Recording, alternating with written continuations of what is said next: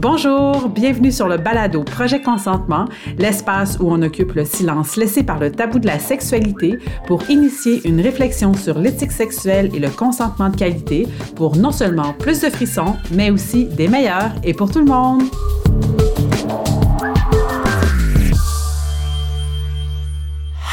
Bonjour, ici Caroline Lemay qui vous souhaite la bienvenue à un nouvel épisode du balado Projet Consentement. Cette semaine, ça me fait plaisir de vous présenter une entrevue que j'ai faite sur la transidentité avec mademoiselle Pascale Drevillon. Pascale est actrice et puis depuis une dizaine d'années, on peut la voir tant à la télé, au cinéma qu'au théâtre, tant en anglais qu'en français. Et j'ai été mis en contact avec son travail plus précisément dans le spectacle qu'elle a créé elle-même qui s'appelle Genderfucker et qui a été présenté à l'Espace Libre en 2018. Genderfucker, c'est un spectacle pendant lequel Pascal nous amène à travers sa transformation d'un corps d'homme vers un corps androgyne, vers un corps féminin. J'avais vraiment adoré son spectacle qui est tout à fait puissant et dont le message est vraiment porteur d'une grande humanité. Et outre l'essence de son propos qui était tout aussi fascinant que pertinent, il y a une phrase qu'elle disait souvent dans son spectacle qui est restée avec moi pendant longtemps. C'est quand elle disait Mesdames, Messieurs et tous ceux qui se trouvent entre les deux. J'avais vraiment aimé cette phrase-là parce que ça sonnait comme une invitation à se réfléchir à l'extérieur des cadres que la société nous donne. Et puis j'avais en quelque sorte répondu à son invitation parce que ça avait généré chez moi une réflexion à propos de qui j'avais envie d'être, si je faisais abstraction des pressions qui étaient plus ou moins explicites, qui nous incitent à être souvent autre chose qu'une version authentique de soi-même. Et puis c'est ici, à mon avis, toute l'importance ou tout l'intérêt de parler de la transidentité ou des identités trans, parce que ça nous permet d'ouvrir une conversation sur nos réactions tant individuelles que sociales envers les individus qui décident de sortir de ces cadres-là, de sortir de la première identité qu'on nous donne à la naissance, c'est-à-dire celle du genre, et qui a une influence tellement grande sur la façon dont notre vie va se dérouler. Parler des identités trans, c'est aussi réaliser à quel point les carcans sociaux dans lesquels on peut être mis, comme celui du genre par exemple, peut nous faire passer à côté d'une richesse incroyable qui habite chacun des êtres humains. Puis ça nous permet aussi de réaliser tous les possibles qui s'offrent à nous mais qu'on n'ose pas explorer, de peur de ce que les gens vont penser, de comment on va être accepté dans notre milieu, et qui, en bout de ligne, devient une négation de la personne qu'on pourrait être. Et puis, je pense bien que c'est là la seule controverse qu'on pourrait avoir par rapport aux identités trans, c'est le vertige que ça peut nous donner de constater qu'on peut être beaucoup plus de choses que ce à quoi on se limite. Parler des identités trans, ça nous permet de comprendre que c'est quelque chose qui est possible, que c'est quelque chose qui peut être beau et épanouissant, et qu'il faudrait réussir tant au niveau social qu'individuel à mieux accepter, ne serait-ce que pour le bien-être que ça pourrait procurer aux personnes qui s'identifient comme trans, mais aussi à l'ensemble des membres de notre société, à qui on lancerait le message comme quoi être à la recherche de sa propre identité, c'est quelque chose qui peut être beau, même si ça peut être difficile par moments, mais parce que c'est ce qu'on valorise comme société, ben c'est quelque chose qui pourrait être fait de façon sécuritaire. Mais aussi le fait d'avoir une posture sociale dans laquelle on valorise la sécurité des gens qui ont la force de s'explorer et de s'afficher comme ils sont réellement, ça aurait certainement un impact vraiment positif sur, notre capacité de donner un consentement de qualité. Parce qu'on saurait qu'il existe ce consensus social-là qui dit que on a le droit d'être qui on est et comme on est, et que l'exercice de l'intimité ou de la sexualité, c'est d'abord de savoir si l'authenticité de l'autre personne correspond à nos désirs et à nos besoins, et comment on peut orchestrer ces deux authenticités-là pour s'assurer que la rencontre va valoriser le bien-être et le plaisir mutuel. Donc voilà, la table est mise pour mon entrevue avec Pascal Drevillon qui va nous parler des identités trans. Donc si vous avez envie de suivre Pascal sur les réseaux sociaux, je me m'assurer de mettre son lien Instagram sur laquelle elle est le plus active et également, mais également le lien de son site web si vous avez envie de mieux connaître son parcours. Je voudrais mentionner aussi que vous allez remarquer, il va peut-être avoir des petits décalages dans l'enregistrement. Je voudrais m'en excuser auprès de mon auditoire, mais aussi de Pascal. C'est des problèmes techniques qui étaient hors de notre qu'on n'a pas réussi à résoudre. Mais malgré tout, j'espère que ça vous fera pas perdre le fil de cette entrevue qui était fort passionnante à faire, ni perdre l'information qui serait importante pour vous. Mais avant de vous laisser à l'entrevue, je vous invite à aimer nos pages Facebook et Instagram à Projet Consentement à aimer nos publications, mais aussi à les partager. Ça nous aide beaucoup à nous faire connaître. Mais aussi, ça vous permet d'avoir accès aux questions que je vous pose une semaine après la publication de l'entrevue précédente si vous souhaitez approfondir votre réflexion sur le sujet qui aura été traité. Donc, comme à l'habitude, je vous remercie beaucoup pour votre présence. C'est toujours très apprécié. Et donc, je vous laisse à l'entrevue que j'ai faite avec Pascal Drevillon et on se retrouve de l'autre côté pour la conclusion. Bonjour Pascal Drevillon, merci beaucoup d'avoir accepté mon invitation pour parler euh, des identités trans. Bonjour. En fait, je tenais à t'inviter parce que ben, d'abord, j'ai vu ton spectacle Gender Fucker que j'ai trouvé vraiment super intéressant, par la richesse de son propos, mais aussi de l'intensité de la mise en scène et tout. Donc, je voulais discuter avec toi justement des identités trans. C'est quelque chose qui a toujours existé, mais qu'on est sensibilisé de plus en plus. Donc, c'est comme une nouvelle réalité. Et puis, cette réalité-là, à mon avis, ou du moins de mon expérience, ça l'amène à remettre en question beaucoup de conceptions qu'on a sur le genre, sur les gens, nos façons d'interagir avec eux, eux ou ben, avec elles également. Donc, c'est un peu pour ça que je voulais euh, discuter avec toi aussi de ton expérience personnelle dans la mesure où tu as envie de nous la partager, mais aussi de l'idée que tu te fais du sujet d'une manière générale chaque nouvelle réalité auquel on est amené à mieux connaître, il y a toute l'idée du langage aussi qui vient avec ça. Donc, je ne sais pas si tu voudrais peut-être nous dire quelques petits mots sur la façon d'aborder ou de s'adresser aux personnes transgenres, justement, pour pouvoir être respectueuses envers eux. Est-ce qu'il y a une façon, des langages qui, auxquels il faut être sensible pour pouvoir euh, être respectueux de leur réalité? Mais tu sais, c'est absolument fascinant le langage parce que juste déjà dans la question, il y a, tu dis les mots transgenre et eux, puis déjà, c'est des mots qui sont défaillants. Je pense que avant de donner un adjectif à une personne, il faut juste déjà créer le contexte de quoi on parle un peu, puis mm-hmm faut surtout se rappeler que trans, ce n'est qu'un adjectif. Comme quand on parle d'une personne en situation de handicap, comme quand on parle d'une personne incarcérée. Je veux dire, c'est comme il y a plein de notions de gens qu'il faut toujours remettre en contexte. Le langage est une chose complètement vivante qui évolue tellement vite et qui évolue constamment. Puis depuis l'ère d'Internet, je pense que les minorités visibles et moins visibles ont réussi à trouver une façon vraiment dans l'autodétermination de se renommer, de s'identifier. Fait qu'on a des mots comme queer, on a euh, ce qu'on appelait avant les personnes transsexuelles ou transgenres, qu'aujourd'hui on mm-hmm. garde vraiment simplement le mot trans, qui est bien suffisant, qui inclut tout le monde. On mm-hmm. parle d'identité trans, de personnes trans, de femmes ou d'hommes trans, ou on peut juste parler de femmes et d'hommes ou de personnes non binaires. Je veux mm-hmm. dire, il y a tous ces choix qu'on fait dans notre façon de nommer les choses. Puis c'est pas une question de rester poli ou de mettre des, euh, de prendre les choses avec des pinces et des gants blancs.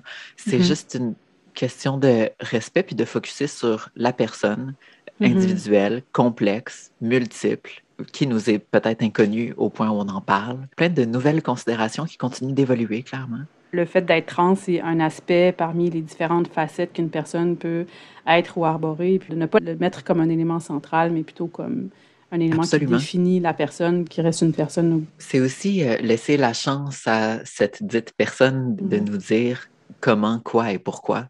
Peut-être qu'on n'est pas là pour parler de choses trans.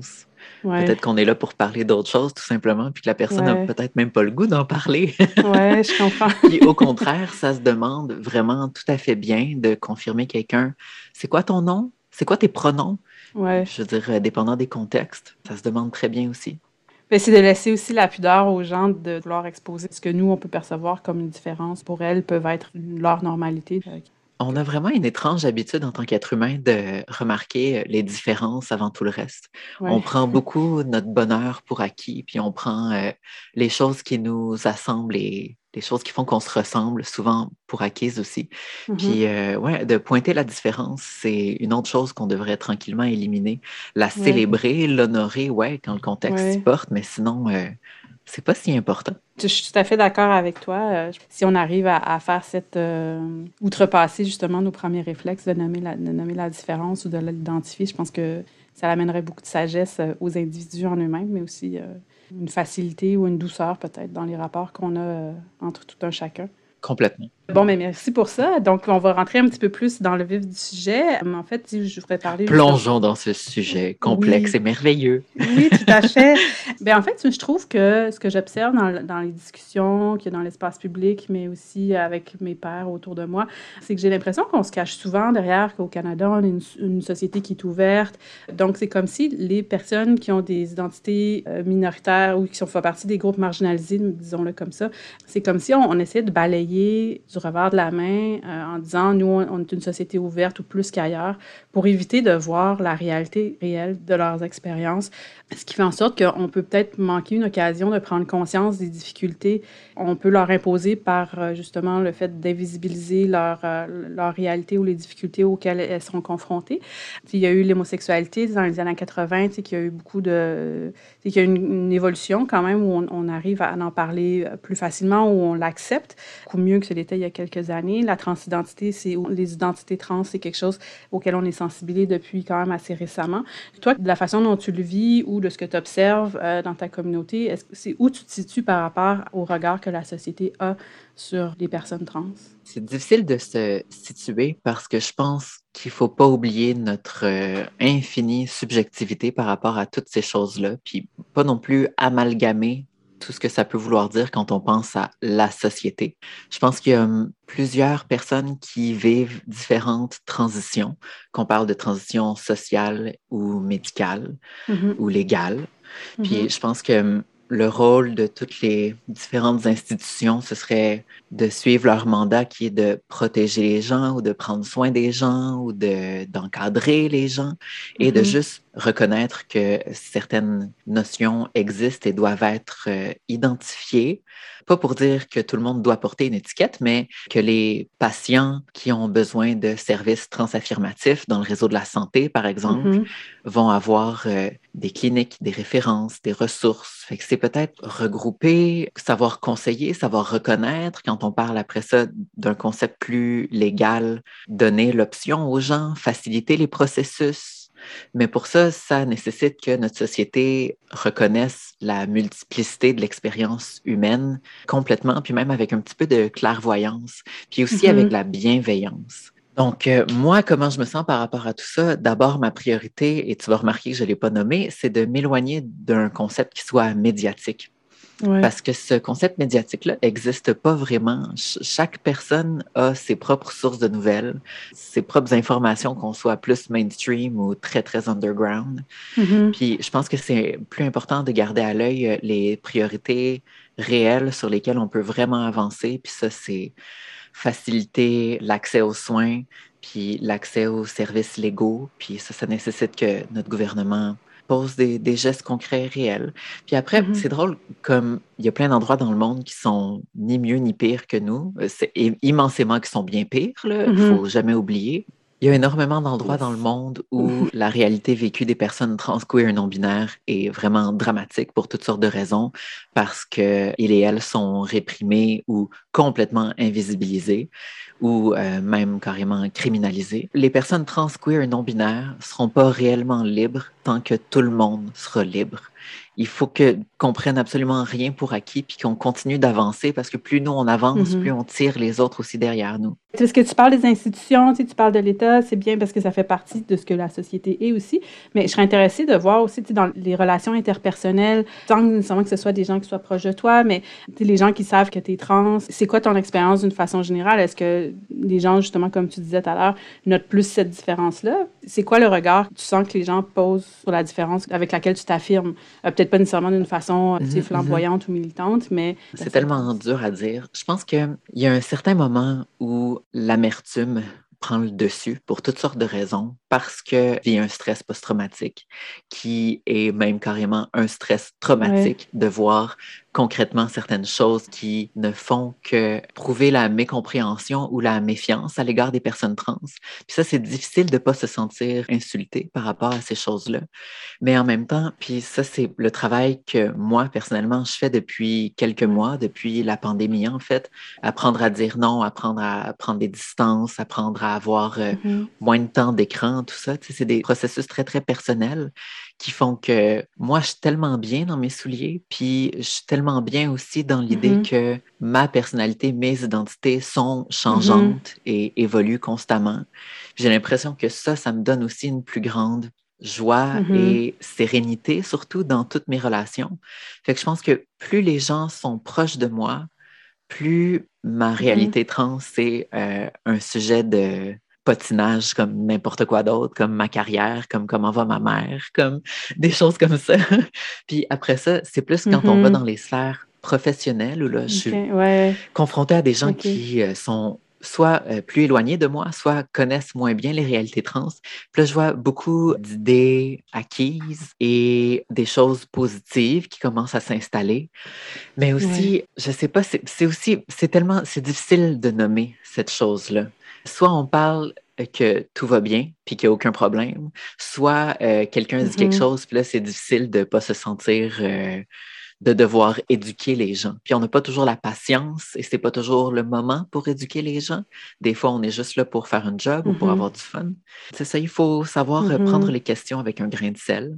Il mm-hmm. faut aussi euh, reconnaître, comme personne trans, qu'on n'est pas toutes et tous des sommités en la matière, qu'on n'a peut-être ni l'expertise ni les mots pour éduquer les gens autour de nous. Comme pour bien d'autres sujets, c'est l'idée de s'éduquer soi-même qu'on soit cis, trans ou non-binaire. Heureusement, ce que je peux rajouter en finissant, c'est que le, je dirais que le mouvement MeToo puis l'évolution des mouvements féministes avec euh, Black Lives Matter qui s'est beaucoup imposé, je pense que tout ça fait qu'aujourd'hui, on est capable de se regarder dans les yeux un mm-hmm. peu plus clairement puis de comprendre un peu plus l'autre avec un A majuscule.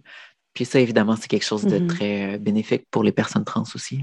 C'est intéressant ce que tu dis parce que ce que je comprends, c'est que je ne vais pas dire protéger parce que tu ne l'as pas nommé comme une attaque, mais plus tu t'incarnes à l'intérieur de toi-même, plus tu prends ta place à toi, plus tu définis quitter ce que tu veux, ce que tu veux pas, ça donne une posture ou un ancrage qui fait en sorte que c'est peut-être plus facile de gérer, que je dirais, l'ignorance des gens, que ce soit de mauvaise ou de bonne foi, sans égard aux intentions des gens, mais ça permet de t'ancrer mieux dans la personne que tu es, que tu veux être aussi. Mais j'imagine aussi qu'il y a toute une question de courage d'être capable de s'incarner comme ça ou de faire face à l'ignorance que les gens ont de cet aspect de ta personne.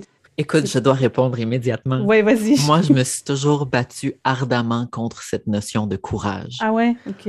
Je pense que c'est aussi une idée reçue. Ah ouais, De se dire, ah, ça doit être tellement plus difficile pour cette personne-là. Bravo de t'affirmer. Ça a dû être tellement plus difficile. Puis il y a quelque chose d'irrémédiablement misérabiliste par rapport à cette notion-là. C'est comme d'arriver de mhm, voir les gens à Haïti puis de dire, mhm. ah, vous êtes tellement courageux de rester à Haïti. Je veux dire, c'est tellement pas ça la question. C'est leur culture, c'est leur identité, c'est mm-hmm. qui ils et elles sont. Puis tout le monde a des défis vraiment en apparence insurmontables en, tant qu'être humain. Tout le monde a des défis qui sont des fois moins visibles. Je pense que les personnes trans, euh, mm-hmm. il y a toutes sortes de, personnes trans queer non-binaires qui vivent euh, mm-hmm. des transitions, des périodes de transformation merveilleuses, pas compliquées, euh, simples, faciles. Il y a plein de personnes, des minorités de genre qui ont grandi comme personnes un peu androgynes dans une famille transaffirmative, puis il n'y a jamais eu de transition parce qu'ils et elles ont toujours été mm-hmm. cette personne-là qui est pas genre. La notion de courage, déjà, c'est quelque chose que je combats complètement. Mm-hmm. Mais après ça, il y a un autre élément de, ta question que je trouve euh, tellement intéressant. Mm-hmm. C'est difficile pour moi de ne pas plonger dans la spiritualité par rapport à, à ces choses-là, mais moi, je crois beaucoup que les humains sont complètement interconnectés. Puis, faut pas oublier qu'au final, on est fait de beaucoup plus de bactéries que de cellules mm-hmm. réellement humaines, concrètement. On est fait de poussière d'étoiles. Je veux dire, l'être humain est tellement étrange et mystérieux. Puis on vit dans un monde qui foisonne de tellement de magie réellement. Je crois beaucoup en cette autodétermination, puis en faire confiance. Plus nous, on se guérit, plus on guérit le monde. Mm-hmm. Je pense que c'est le même parcours que tout le monde. Guérir ses mm-hmm. plaies, passer par-dessus ses traumatismes, apprendre à se donner un coup de pied dans le mm-hmm. derrière quand on est moins motivé, pas être complaisant dans notre mm-hmm. confort. Je veux dire, c'est toutes les choses qui nous font avancer mentalement puis qui nous renforcent. Puis physiquement aussi, là, c'est prouvé. C'est comme ça qu'on combat le cancer, c'est comme ça qu'on combat les dépressions. Tu sais, je veux dire, c'est comme. faut juste apprendre à aller mieux. Puis comme personne trans, c'est pas pour rien que beaucoup de communautés autochtones offrait aux personnes trans un rôle de guide, prêtre, prêtresse, euh, célébrer des mariages, des baptêmes, ces choses-là. Je veux dire, je pense que nous, on est connectés à une sensibilité puis à des questions identitaires mm-hmm. vraiment fortes qui bouillonnent à la surface. Puis je pense que plus nous, on est content, contente, bien installé, fort, forte, plus on va avancer vite Mm-hmm. Je suis d'accord avec ton idée de la spiritualité puis de tout ce que tu viens de nommer, en fait, mais en t'écoutant parler, je me disais, mais est-ce que justement le fait d'avoir cette différence-là spécifique, si je dirais entre guillemets, est-ce que c'est justement. Puis la réaction que les gens ont par rapport à ça, ou c'est la curiosité, l'inconfort, le refus, le rejet, tout ça, est-ce que tu penses que c'est aussi une... projection mm-hmm. des propres limitations des personnes qui, euh, qui ont des réactions autres que l'acceptation mm-hmm. euh, totale et complète?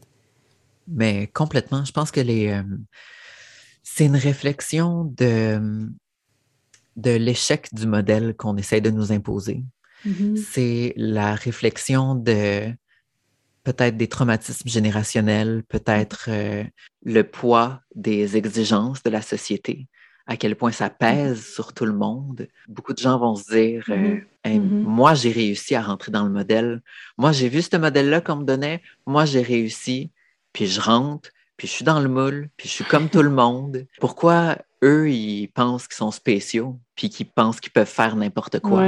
C'est beaucoup, cette réactivité-là est vraiment symptomatique de plein, plein, plein de choses que ces personnes-là ont reçues. C'est aussi l'héritage du mm-hmm. colonialisme. Dans nos quelques dernières euh, centaines d'années, je veux dire, c'est les modèles coloniaux pour déterminer ce qui était l'homme civilisé de l'homme sauvage étaient beaucoup un modèle où les genres étaient en ségrégation complète, où monsieur et madame avaient chacun leur côté. Puis c'est aussi un outil qui a été employé pour mm-hmm. pointer les communautés autochtones, indigènes qui ne rentraient absolument pas dans ces moules-là. Puis après, on peut aussi remonter à l'ère médiévale où les femmes n'étaient qu'une monnaie de marchandage pour avoir le terrain du voisin. Je veux dire, on transporte des millénaires d'impositions, de règles mm-hmm. qui ne euh, sont pas ancrées dans notre humanité, sont ancrées dans des dynamiques de pouvoir. Il faut savoir euh, regarder, pointer, reconnaître les mm-hmm. choses, puis dire euh, la liberté de l'autre n'enfreint pas la mienne. Oui, c'est ça, mais on a oublié, c'est tellement loin qu'on a oublié l'origine puis l'intention qu'il y avait derrière ça que là, maintenant, on se dit c'est la réalité, puis on participe de ça sans remettre en question ces normes-là, alors qu'on est tous blessés, euh, par ces, on est tous limités en tout cas par ces, euh, par ces schèmes-là, mais on n'en a peut-être pas nécessairement conscience. Complètement, mais ces limites-là sont tellement euh, lourdes aussi. On aimerait trouver un confort en tant qu'être humain. On aimerait se dire les choses sont comme ça. La réalité, c'est mm-hmm. qu'il n'y a absolument rien qui est éternel. Tout est absolument changeant constamment l'univers est en expansion. Je veux dire, il n'y a mm-hmm. rien qui est jamais définitif. Ça n'existe pas. Mm-hmm. Quand on dit pour toujours, c'est pour toujours mm-hmm. jusqu'à ce qu'on soit mort. Ces choses-là veulent rien dire. Fait qu'il faut, après ça, avoir des notions un petit peu plus larges, peut-être faire confiance aux méthodes scientifiques, aux études qui sortent en ce moment, qui nous aident à mieux comprendre le monde, mais pas se dire que les choses sont établies et comme ça et finies, fermées jusqu'à jamais. Ça n'existe pas. Est-ce que tu penses que les gens, les gens sont euh, apeurés par justement la multiplicité des options? Parce que quand on sort de son cadre ou du moule ou peu importe, on se rend compte que tout est possible. Puis je pense que aussi les personnes trans incarnent aussi une certaine ben gamme de, ces possibilités-là. Est-ce que tu penses que si justement les gens ont cette crainte-là d'être euh, d'être confrontés à ce qu'eux-mêmes peuvent être comme possibilité, mais qui se limitent parce que parce que c'est beaucoup plus simple d'être peu de choses que d'en être beaucoup?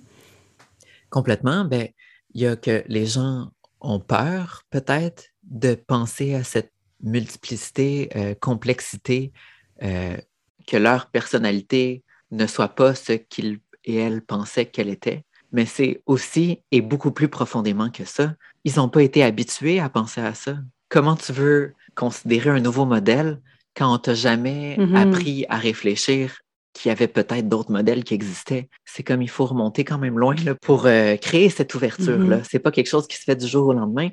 Mais je pense que les gens oublient aussi que toutes ces choses-là auxquelles ils font face, c'est des choses auxquelles les personnes font face dans leur enfance, dans leur adolescence.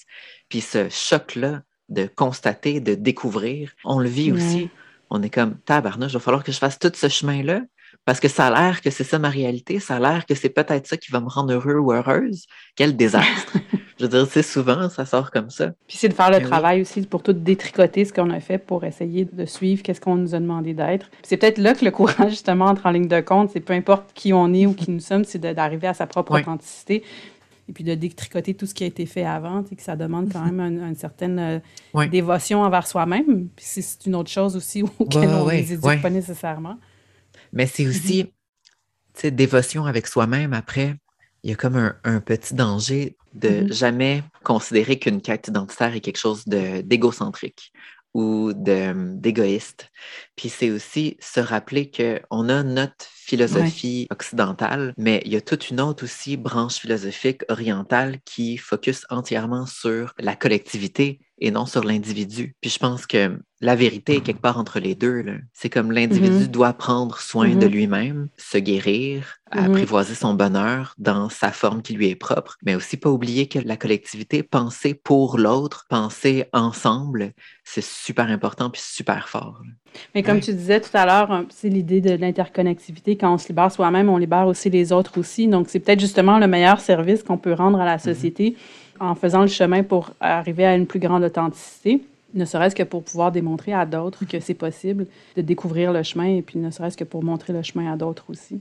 Justement, un peu dans cette optique-là, parce que le but aussi de pouvoir euh, discuter avec toi, c'était aussi pour euh, aider les gens qui n'ont pas d'identité trans à proprement parler pour mieux comprendre, mais aussi pour pouvoir, pour que les personnes qui vivent cette réalité-là ou qui ont cette identité-là, qui ont peut-être une certaine difficulté, le but c'était aussi de pouvoir avoir accès à une, histoire qui peuvent leur permettre de les inspirer, peut-être, ou du moins euh, leur faire comprendre que d'autres ont passé à travers euh, ces événements-là, ce cheminement-là, puis que ça s'est bien passé. Ouais, c'est difficile pour moi de garder ça simple souvent parce que ça fait tellement des années que je milite là-dedans que je plonge 100% dans des notions théoriques. Ouais.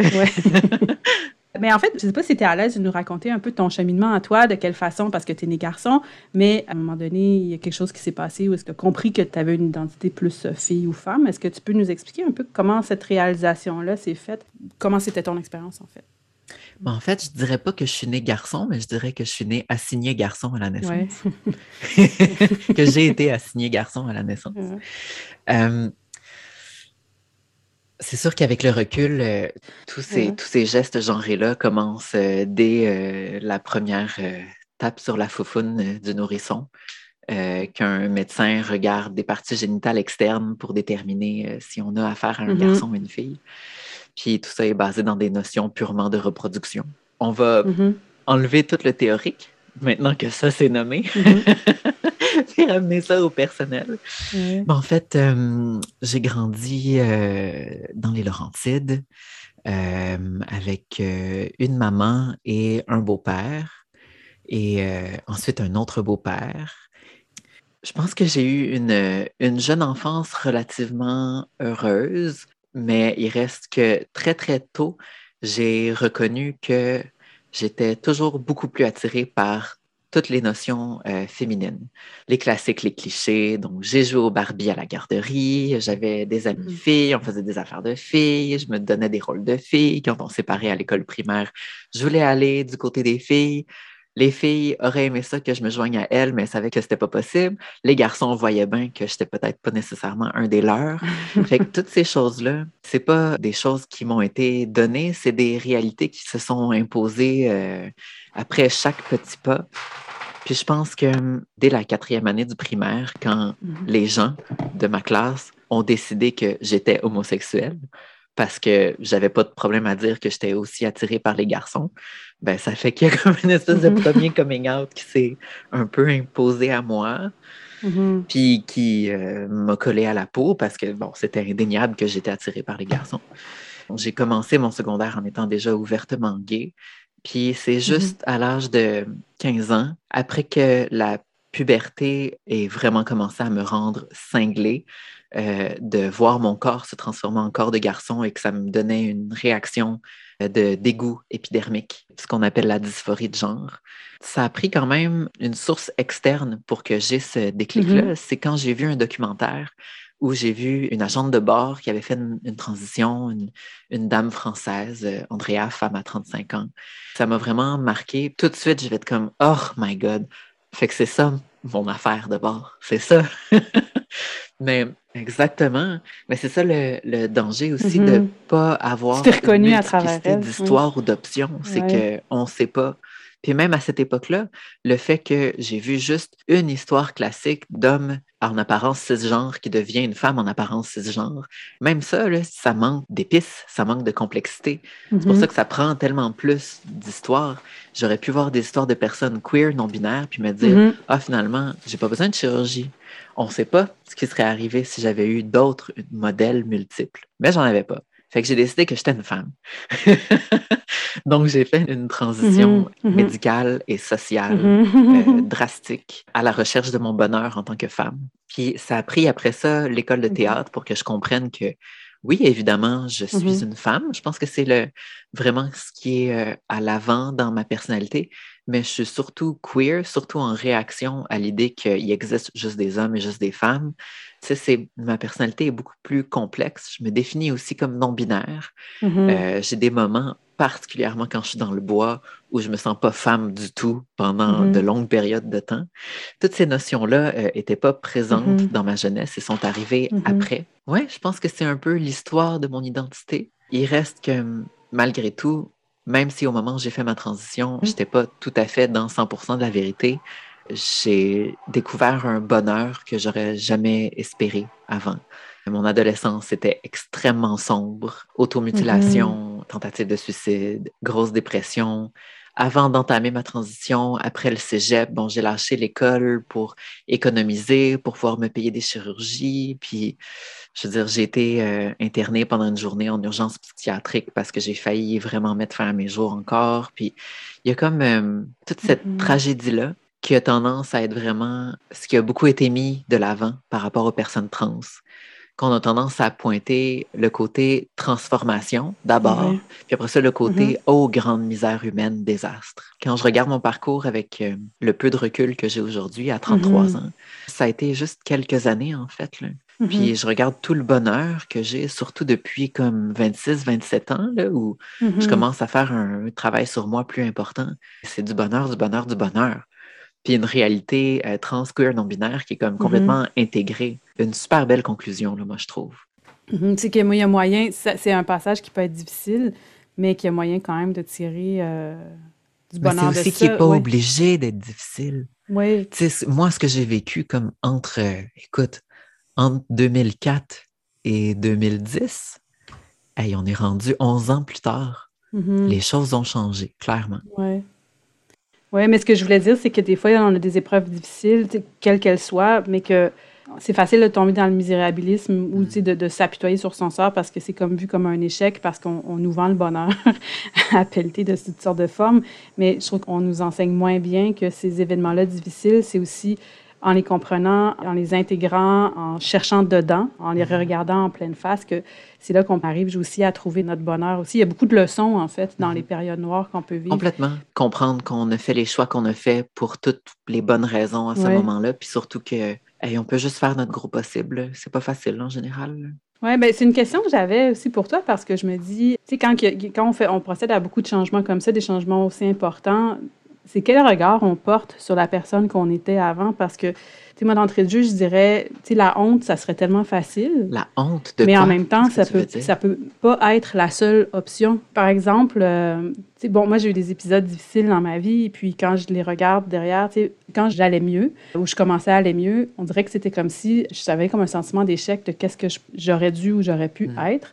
En prenant la distance, j'ai compris toute la sagesse qu'il y avait derrière. À travers ce changement-là, ma personne, elle a beaucoup changé aussi.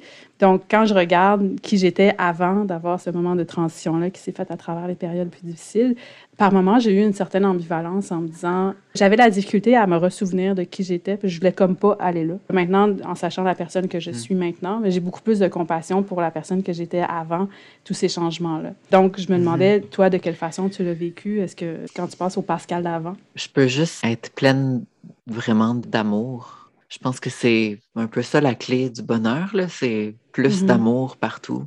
Il y a plein de sentiments qui sont un peu moins utiles, qu'on vit pour toutes sortes de raisons. Mhm. c'est pas pour dire qu'ils sont mauvais. Chaque sentiment arrive à un moment où s'impose là, carrément. La colère, la honte, Mhm.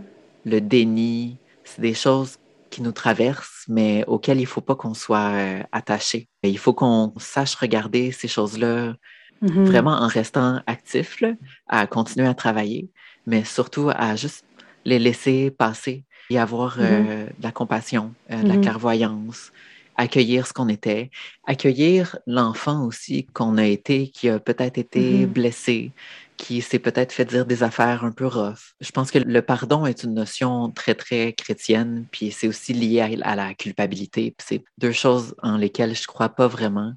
Je suis pas d'opinion qu'on doit absolument pardonner à tout le monde pour aller mieux, pour surmonter. Les gens qui m'ont torturé quand j'étais au secondaire pendant des années, qui ont fait de moi une personne euh, rigide et amère pendant de nombreuses années après ça, puis encore aujourd'hui, c'est des choses que je combats. Je pense pas que je suis obligée de mm-hmm. leur pardonner, mais je peux par contre regarder la personne qui a été blessée puis dire c'est quoi, tu méritais pas ça. Puis c'est pas de ta faute. Puis tu n'as rien fait pour mériter ça. Tu sais, ça, c'est 100% compassion. Là. Puis il n'y a personne mm-hmm. qui peut faire ce travail-là à ma place, clairement. Puis ces autres personnes-là, c'est aussi qu'elles sont comme pas vraiment importantes. Là. Je veux dire, c'est moi le personnage principal dans mon histoire. Oui, ben c'est de, de, refaire la paix aussi avec soi, de, de rétablir un petit peu les. Euh, changer les croyances qu'on nous a inculquées selon le traitement qu'on a, qu'on a subi des autres, puis de, le renverser en disant ben, tu as subi ça, mais c'est pas parce que tu n'es pas une bonne personne, c'est plus eux qui ne savaient pas comment, euh, comment bien réagir avec toi. Puis définir ses principes, ses valeurs, ça nous aide vraiment à développer une subjectivité qui est comme qui nous est propre puis qui est plus saine puis pas juste suivre les règles qu'on nous a imposées année après mm-hmm. année à tous les niveaux. ça passe par nos parents aussi. Désacraliser les parents, c'est important mm-hmm. aussi à un moment donné. C'est ce que je comprends, c'est un peu comme tu disais tout à l'heure, s'incarner pour pouvoir mieux euh, avoir la force d'être soi ou le plaisir ou la fierté, mais il faut s'incarner pour le faire parce que c'est pas nécessairement Ah, le plaisir. Les Ouais. Le plaisir. Suivre qu'est-ce qui. Suivre notre instinct, c'est vraiment important. Oui, non, puis c'est un beau cadeau qu'on se donne aussi parce qu'il y a beaucoup de belles réponses là-dedans. ah, mais c'est même pas un cadeau. Il faudrait que ce soit un.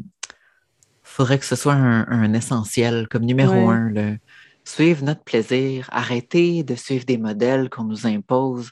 On le sait là, quand ça ne marche pas ou quand ça ne tente pas, tu sais. Non, mais c'est ça, écouter la petite voix qui nous parle en dedans, justement, qui nous dit va là plutôt que là. Tu en as parlé un petit peu à travers ta réponse que tu viens de donner, puis aussi dans l'entrevue, mais par exemple, tu t'es nommé ton intérêt pour la théorie, donc je comprends que tu as lu beaucoup pour pouvoir comprendre ta réalité, mieux t'incarner peut-être. Est-ce que tu peux nous parler plus en détail ou peut-être compléter juste tes réponses sur de quelle façon tu as procédé justement à cette euh, réalisation-là pour arriver au processus d'acceptation, qui je comprends est encore en cours et probablement en cours, euh, comme pour tout le monde, jusqu'à la fin de ta vie, mais c'est quoi les étapes que tu as prises pour... Euh, ben, je pense que si tu parles de l'acceptation spécifiquement, euh, je suis pas mal rendu. Là.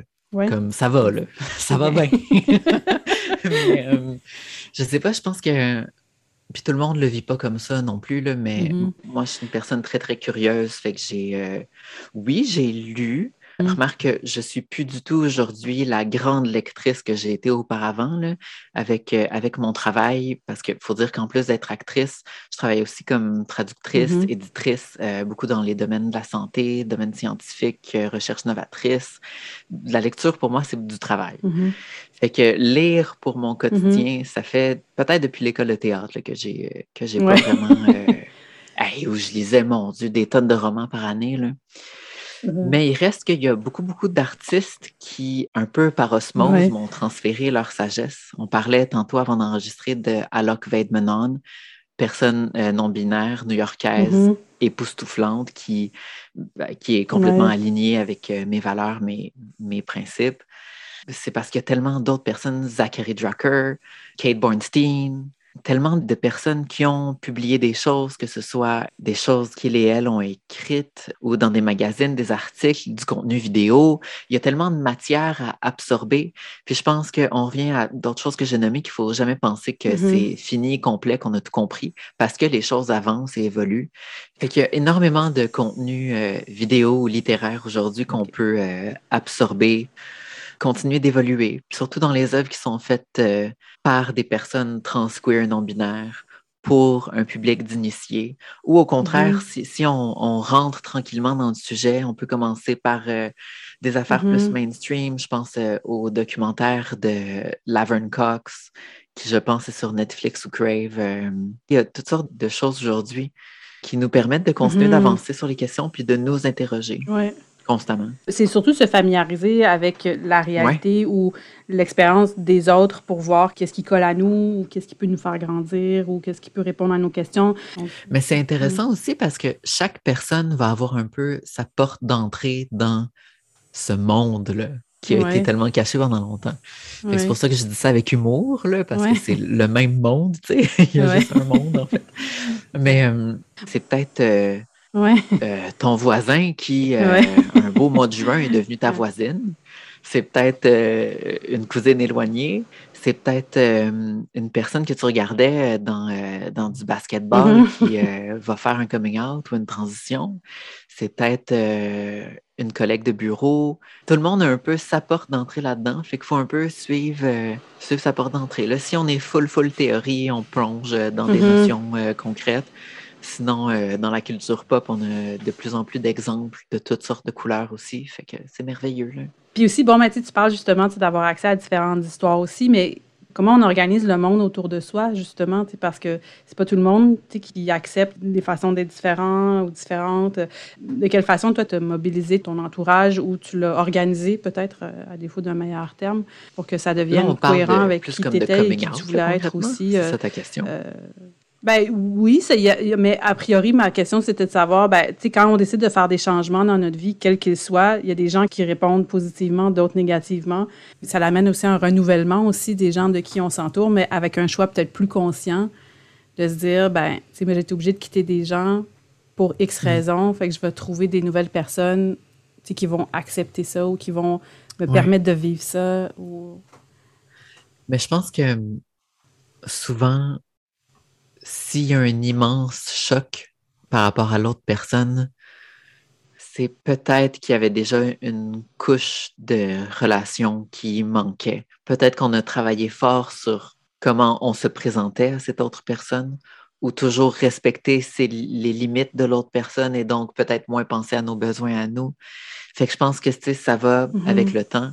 Si je pense à moi personnellement, mm-hmm. j'ai rarement eu la patience de créer une identité pour être poli avec une autre personne. Pas pour dire que je m'impose violemment aux autres, mais comme même en tant qu'enfant, j'ai jamais eu vraiment de patience là, pour créer de la bullshit ou mentir à quelqu'un sur qui je suis, ce que j'aime, ce que je veux. Là. Anybody got time for that, là, pour mm-hmm. vrai. Il faut s'aimer assez puis mm-hmm. se connaître assez pour dire que c'est leur problème mm-hmm. d'abord. Puis après ça, juste donner le temps aux gens. Chaque personne a une approche différente. Mm-hmm. Nos relations sont tellement différentes, complexes. Euh, plus de background, moins de background. Ça fait combien de temps qu'on se connaît? C'est quoi les enjeux? T'es-tu mon supérieur? T'as-tu de l'autorité sur moi? T'es-tu euh, ma mm-hmm. mère, mon père? On est-tu proche? On mm-hmm. est-tu éloigné? Il faut juste euh, savoir faire les bons choix pour soi. Il y a plein de gens, puis là, on le sait surtout avec la COVID, là, les mm-hmm. personnes qui euh, ne croient pas, refusent, euh, mm-hmm. manifestent contre. Euh, tu sais, je veux dire, il y a comme aussi une façon d'avoir des opinions divergentes puis de s'aimer quand même, d'une part, sans que ce soit une question de, déni, de refuser de voir, de ça n'existe pas, mais de juste être comme j'entends, je comprends. Si tu veux qu'on reste amis, j'aimerais mieux qu'on ne focus pas là-dessus, mais comme donne-moi du temps, ça va aller de mieux en mieux. Je veux dire, il y a toutes sortes, toutes sortes d'approches ou au contraire, une personne trans qui a vraiment besoin mm-hmm. d'être affirmée, comprise 100%, dire check, c'était mon ami, tu vas venir à la fierté avec moi. Des degrés, des mesures, là, il y en a. Oui. Il faut juste trouver celle qui nous convient pour qu'on puisse euh, sentir qu'on est entouré de gens avec qui on peut avoir confiance, puis avec qui on peut être à l'aise également. Oui. Qui peuvent qui avoir assez de respect. Oui, avoir assez de respect pour soi, pour se donner le droit aussi de s'affirmer. C'est mm-hmm. important de ne pas toujours être dans le compromis puis masquer la vérité. Ça, c'est pas juste épuisant, ça, ça crée aussi des nœuds de plus en nous. Oui. Non, c'est déjà assez complexe de, de pouvoir être soi-même dans toutes nos, différentes facettes que se limiter, ça crée des. Euh, mm-hmm. Ça crée des stress puis des, peut-être des, euh, des craintes aussi qui seront qui mm-hmm. pourraient être euh, qui sont pas nécessairement utiles. En fait. Oui. Puis donner la chance aussi à l'autre d'avoir une réaction. Ça se peut que la réaction soit vraiment intense ou ça se peut que la mm-hmm. réaction soit tellement inexistante que c'est presque insultant d'être comme Oh my God, j'ai tout fait ça, puis finalement, il n'y a comme rien. Fait que c'est comme donner aussi la chance à l'autre de vivre ça. Puis que ça n'a pas rapport avec nous, la réaction. leur mm-hmm. réaction leur appartient. Oui. Mais d'avoir aussi la bienveillance aussi envers d'autres aussi. Mais j'ai souvent cette discussion-là avec une amie où même si on peut avoir des désaccords, c'est pas chaque désaccord qui, qui vont remettre en question la relation que tu as avec l'autre. Il faut donner l'espace à l'autre aussi de d'apprendre. Ben en fait, tu sais, ce que j'aime, je trouve super intéressant du discours que tu tiens depuis le début de l'entrevue, c'est pas nécessairement là où je voulais aller, c'est là que tu m'as amené, mais en même temps, ça m'étonne pas non plus. Mais c'est toute la question, en fait, du fait d'être être humain, en fait. Je trouve que dans ton discours, il y a beaucoup ça. C'est pas tant de gérer le fait que tu es une personne trans, taxer mm-hmm. sur cette spécificité-là, tu sais, moi, j'aime beaucoup ton approche de comment être soi, en fait, en tenant compte de toute notre multiplicité. Moi, je trouve que c'est quelque chose qui, socialement, peu importe qui on est, on a beaucoup de difficultés. Donc, l'expérience que tu as ou la philosophie que tu as de vie ou le regard que tu portes sur la vie la société, ben, moi, je vais utiliser le mot courage. Je sais que c'est peut-être pas ton, ton terme à toi, mais euh, le courage, c'est de mm-hmm. Oui, ben voilà. Moi, je trouve que ça prend un certain courage, des fois, à être soi-même. Mais je pense qu'on se comprend. Donc, qu'est-ce que tu dirais aux gens, justement, pour qu'ils puissent avoir peut-être l'audace d'être, d'être qui, veut, qui veulent être? Mais tu sais, il y a, quelque chose que, dans ta question aussi qui m'a fait penser à quel point c'est évidemment plus facile pour moi d'avoir ce genre de discours-là parce que j'ai une apparence relativement cisgenre. Je dirais pas que je passe inaperçue. J'ai quand même euh, comme une bonne personnalité, j'ai du caractère, mais dans la foule, je suis capable de passer assez inaperçu.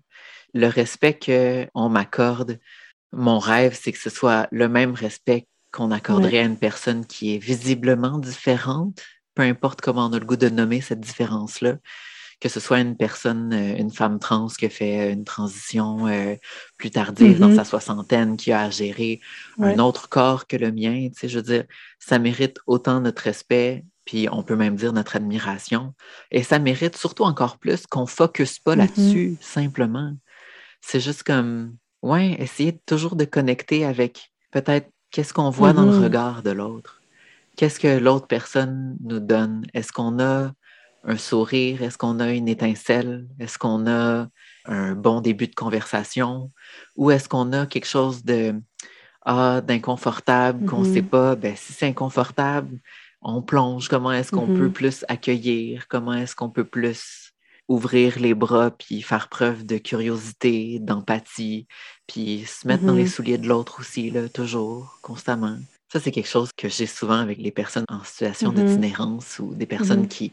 qui, ont différents euh, troubles de santé mentale qu'on croise dans la rue des fois, de toujours euh, donner une chance, mais dans le sens humoristique. c'est comme Ah, c'est pas grave, ah, c'est cocasse, ah, la personne fait pas exprès ou mm-hmm. veut pas m'offenser, ou au contraire, elle veut m'offenser, mais elle a sûrement une raison. Je veux dire, c'est comme donner une chance, là, Caroline. C'est difficile. Les gens, des fois, ont, euh, ont juste aussi une mauvaise journée. C'est peut-être juste une mm-hmm. mauvaise journée qui ne représente pas du tout il ou elle est dans sa vie. Fait que, oui, je dirais dans ces zones-là. Là, ouais. Ben, de ne pas prendre les choses personnelles. Ah oui, mais ça, c'est autre chose. Oui, mais puis, pour soi-même, quand on est confronté à, à des regards malveillants, ou, euh, ou peut-être pas malveillants parce que c'est de prêter des intentions aux gens, mais c'est ça, mais comment mm-hmm. continuer à s'émanciper, à évoluer? Moi, je pense que la haine, ça se combat carrément avec de l'amour. Écoute, je me sens nunuche de juste le dire, mais je ne peux pas m'empêcher d'y croire. Moi, je le vois vraiment comme ça. Puis je le vois comme ça, juste pas seulement théoriquement, mais parce que j'ai l'impression d'avoir testé aussi dans ma vie. Puis ça part de s'aimer soi-même. Souvent pour les personnes trans, de réussir à, s'affirmer, mm-hmm. c'est peut-être comme euh, une jeune fille trans ou non-binaire va sortir de chez elle, puis elle va avoir mis du Q-Tex, puis un collier qu'elle aime vraiment. Tu sais, c'est comme trouver le courage, que je te redonne ta notion, dans des petites affaires. Puis ce regard malveillant-là, on peut le combattre avec un sourire, avec un signe peut-être. Hey, je te fais un signe de peace ou je te fais un halo de loin ou si quelqu'un est au contraire, si on se sent en danger, ben là, évidemment, on préserve sa sécurité avant n'importe quoi d'autre. On se tourne avec le sourire, on n'oublie pas de respirer. On respire. C'est tout. On continue d'avancer. cette personne-là vit sa réalité, sa rage, sa colère, elle lui appartient euh, pour toutes sortes de raisons. Puis nous, ça ne nous empêche pas d'être heureux puis de continuer à avancer dans notre sécurité, dans notre lumière, dans Mhm. notre bienveillance, puis de retourner chez nous, de respirer, peut-être méditer deux secondes, regarder un arbre, toucher Mhm. la terre. Tu sais, des affaires un peu. Plus tu me demandes de Mhm. parler, plus je vais tomber dans l'ésotérisme. là. Je peux jamais m'en empêcher. Mais je pense que la nature, le vent, le ciel, respirer, tu sais, c'est des affaires un peu élémentales. là, mais c'est- Ben, ça, ça va un peu avec ça, oui. Ouais, ouais, ouais. Mhm. ouais. Ben, à chacun trouver quelque Ouais. chose qui est capable de leur grounder ou de, de se purger aussi. De, de... Est-ce que tu Euh, me permets de juste dire tout ce qui me passe par la tête en ce moment, puis rien prendre personnel, puis après ça, juste me dire, OK, je t'ai entendu. Ça se fait aussi, le demander à quelqu'un, faut pas que je reste pogné avec ça en ce moment. Laisse-moi juste vider, puis après, on va être correct, tout le monde va aller mieux, tu sais. Ouais. On peut l'écrire. Ou si, si les personnes On n'ont pas la chance d'avoir ce genre de personnes-là ou ces personnes-là ne sont pas disponibles au moment où on a besoin, peut-être écrire. Oui, les lignes d'écoute aussi. Oui, c'est vrai, si on n'a personne vraiment à qui parler à ce moment-là, on peut l'écrire, on peut enregistrer une conversation euh, qui n'existe pas avec personne, puis après ça, l'écouter deux jours après, quand on va l'avoir digéré, faire comme « Ouh là là, c'était beaucoup ça ». Tu sais, je veux dire, il y a toutes sortes de méthodes, mais il ne faut pas juste se dire « Ah, je suis fort, j'ai pas Mhm. besoin de rien ». Sors prendre une marche, fais quelque chose. De reconnaître que justement, ça a pu avoir un effet sur soi, mais c'est de s'en purger le mieux possible.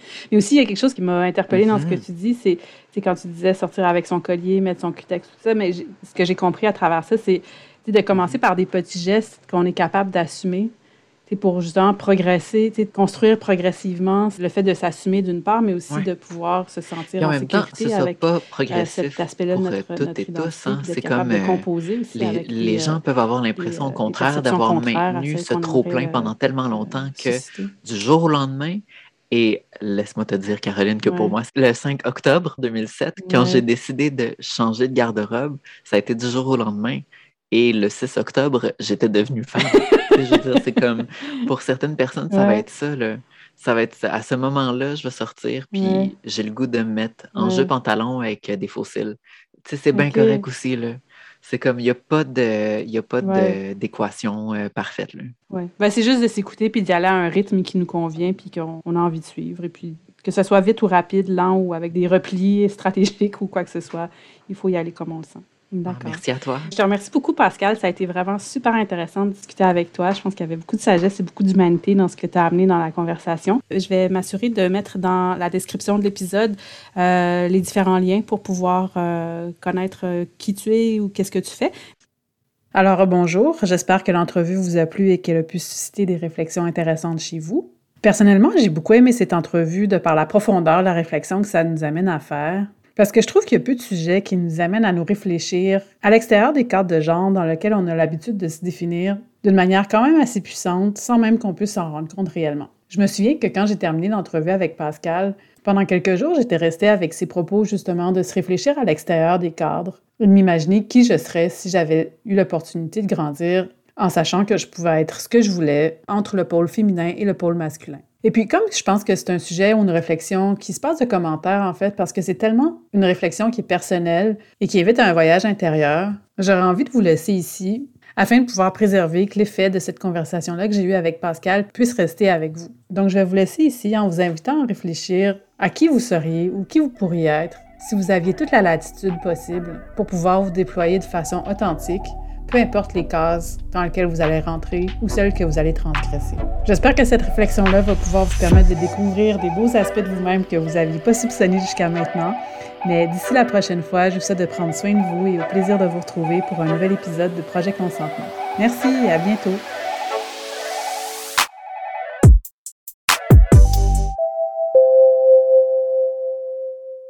Ceci est un message d'intérêt public pour vous rappeler que la vie est trop courte pour mal s'aimer. Bonne journée!